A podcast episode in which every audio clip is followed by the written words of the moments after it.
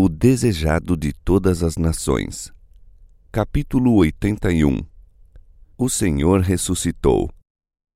Lentamente passara a noite do primeiro dia da semana. Havia soado a hora mais escura exatamente antes do raiar da aurora. Cristo continuava prisioneiro em seu estreito sepulcro. A grande pedra estava em seu lugar, intacto o selo romano, a guarda de sentinela. Vigias invisíveis ali estavam também. Hostes de anjos maus se achavam reunidas em torno daquele lugar.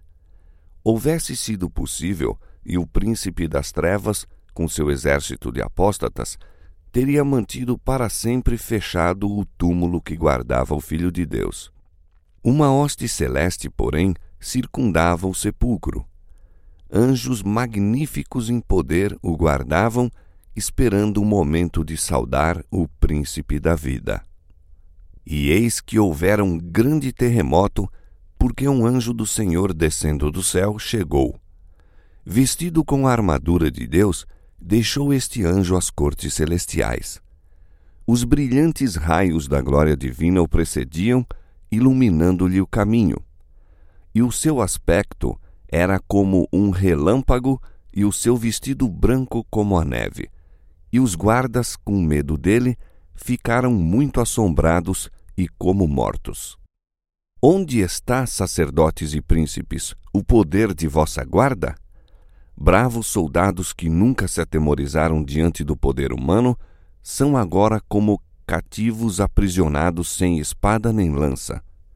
O rosto que contemplam não é o de um guerreiro mortal, é a face do mais poderoso das hostes do Senhor. Este mensageiro é o que ocupa a posição da qual caiu Satanás. Fora aquele que, nas colinas de Belém, proclamara o nascimento de Cristo. A terra treme à sua aproximação, fogem as hostes das trevas, e enquanto ele rola a pedra, dir-se-ia que o céu baixara à terra. Os soldados o veem removendo a pedra como se fora um seixo e ouvem-no exclamar: Filho de Deus, ressurge, teu Pai te chama.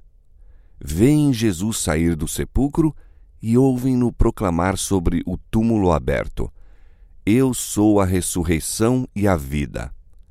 Ao ressurgir ele em majestade e glória, a hoste angélica se prostra perante o Redentor em adoração, saudando-o com hinos de louvor. Um terremoto assinalara a hora em que Jesus depusera a vida. Outro terremoto indicou o momento em que a retomou em triunfo.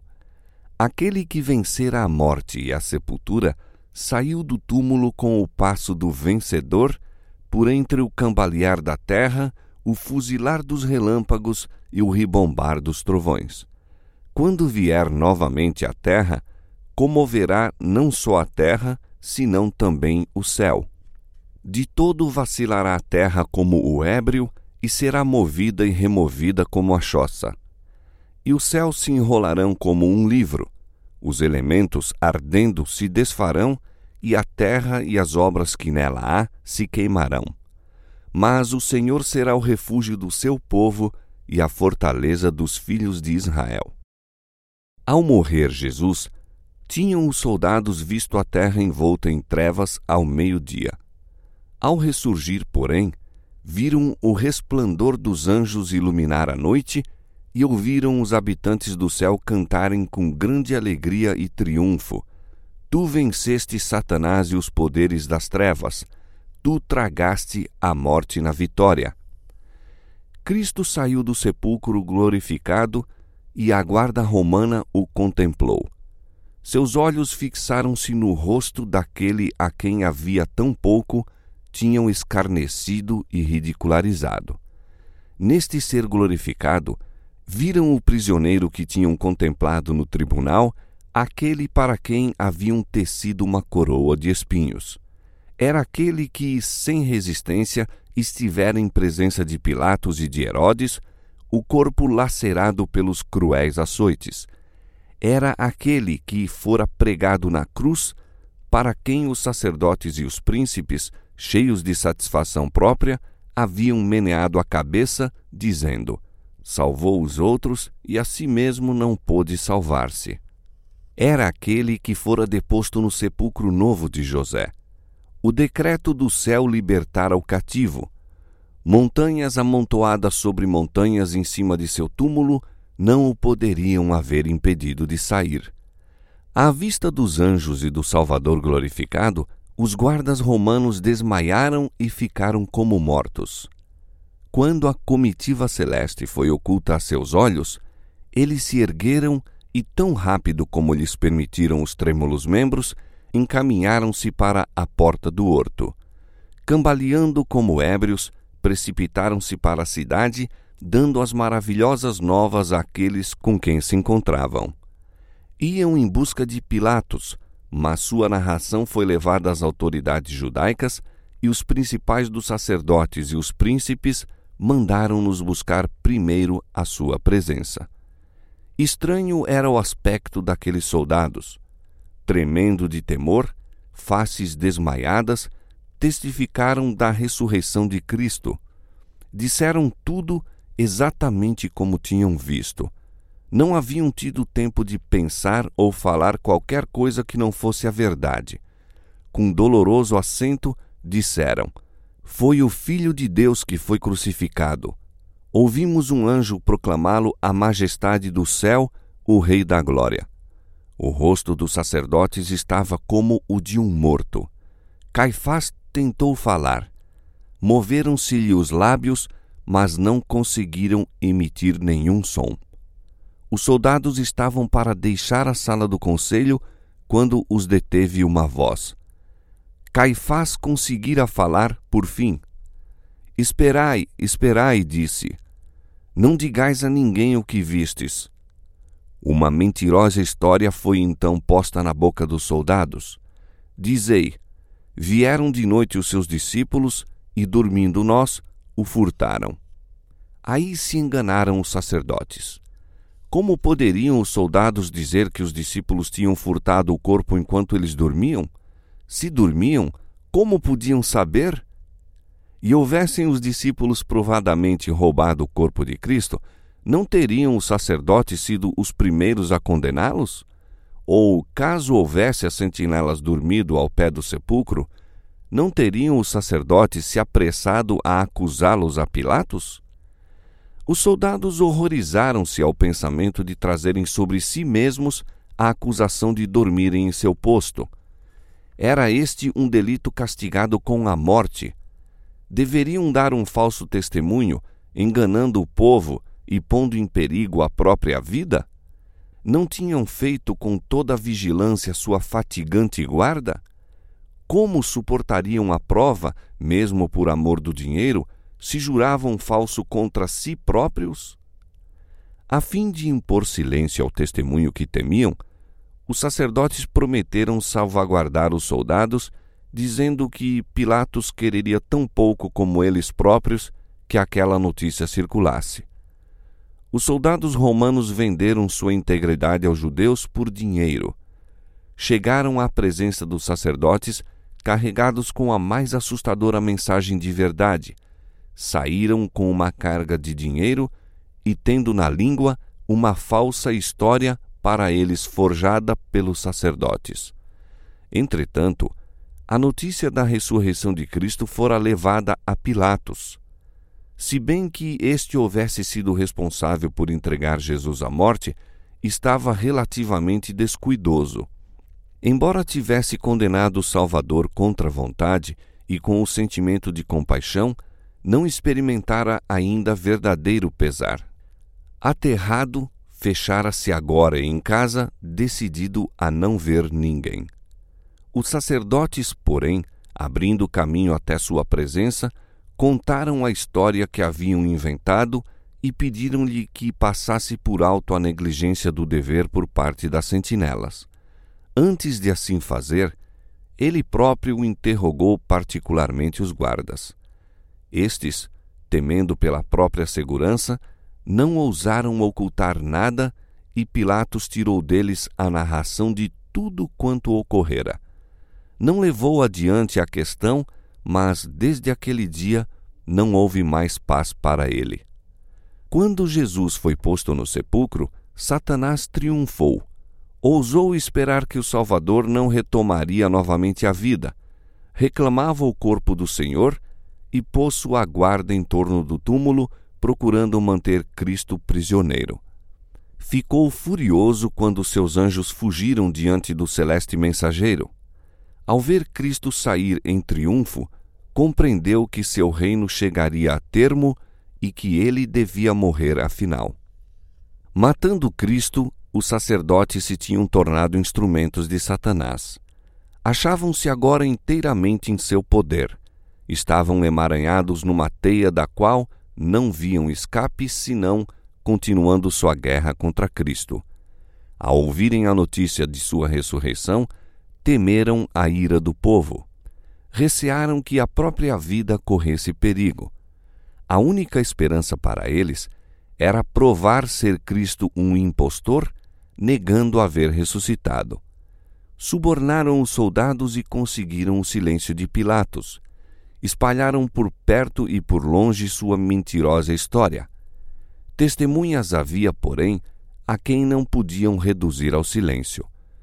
Muitos tinham ouvido falar do testemunho dos soldados quanto à ressurreição de Cristo, e alguns dos mortos ressuscitados com Jesus apareceram a muitos, declarando que ele ressurgira. Foi levada aos sacerdotes a notícia de pessoas que tinham visto esses ressuscitados, ouvindo o testemunho deles. Os sacerdotes e os principais estavam em contínuo terror não acontecesse que, ao andar pelas ruas ou no interior das próprias casas, se vissem a encontrar face a face com Jesus. Sentiam que não havia segurança para eles.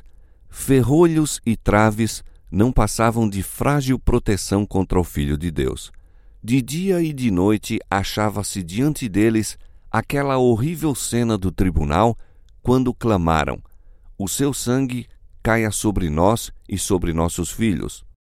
Nunca mais lhes havia de apagar da memória aquela cena. Jamais desceria sobre eles um sono tranquilo.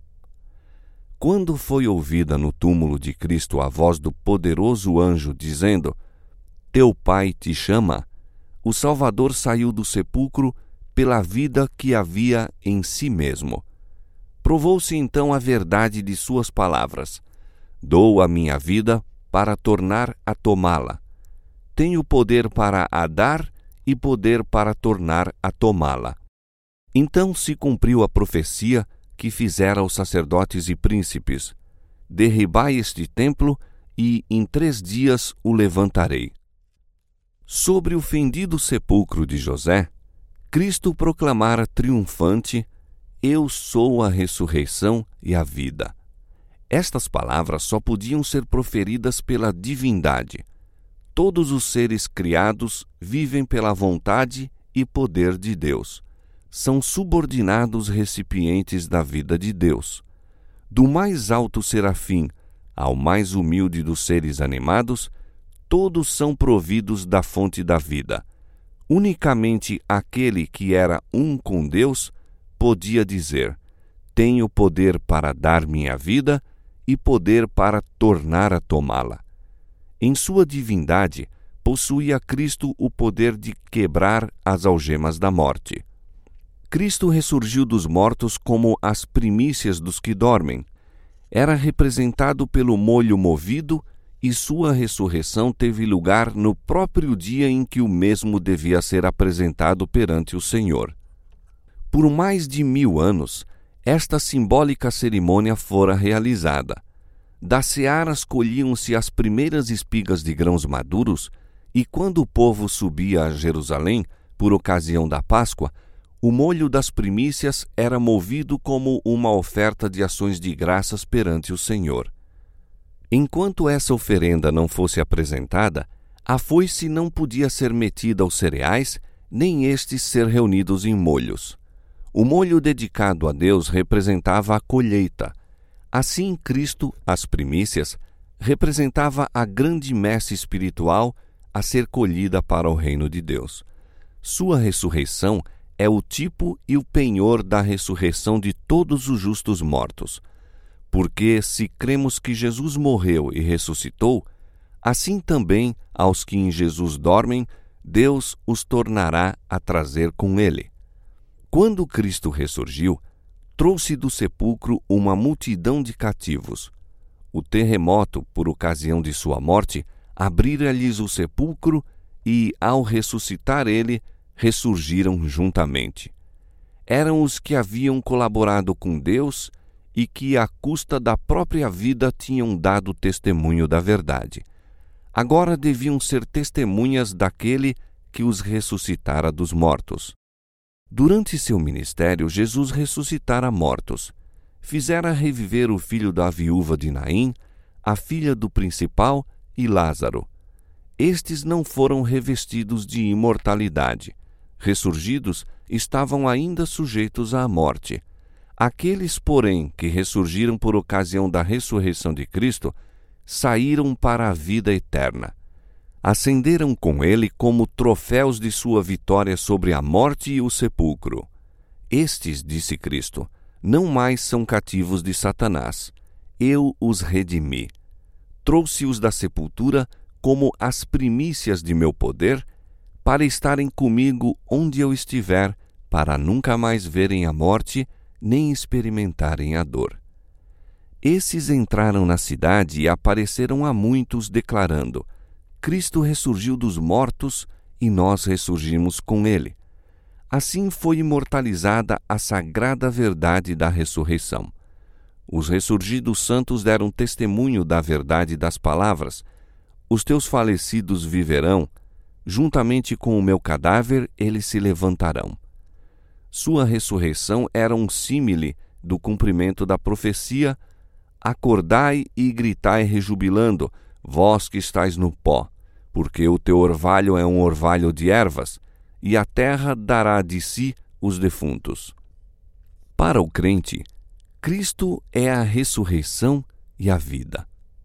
Em nosso Salvador é restaurada a vida que se perdera mediante o pecado, pois ele possui vida em si mesmo para vivificar a quem quer acha-se investido do poder de dar imortalidade.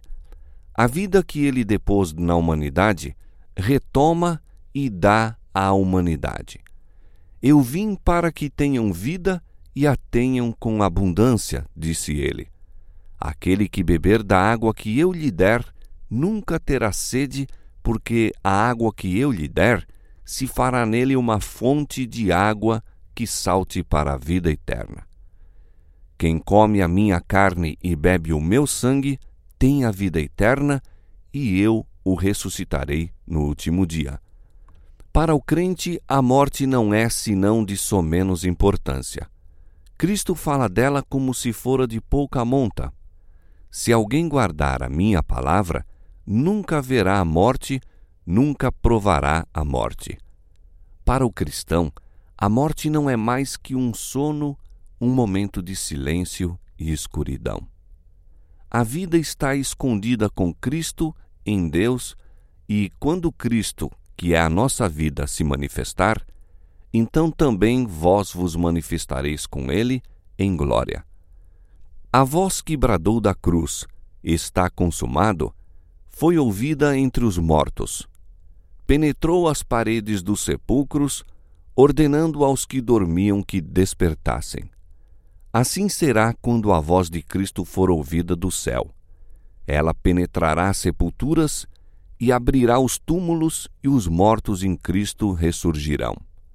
Na ressurreição do Salvador, algumas tumbas foram abertas, mas em sua segunda vinda, todos os queridos mortos lhe ouvirão a voz, saindo para uma vida gloriosa e mortal.